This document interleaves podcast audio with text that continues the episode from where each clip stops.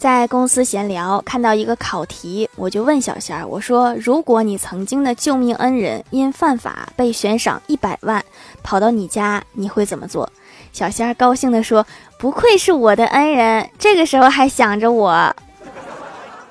你是不是觉得他是移动的一百万呢？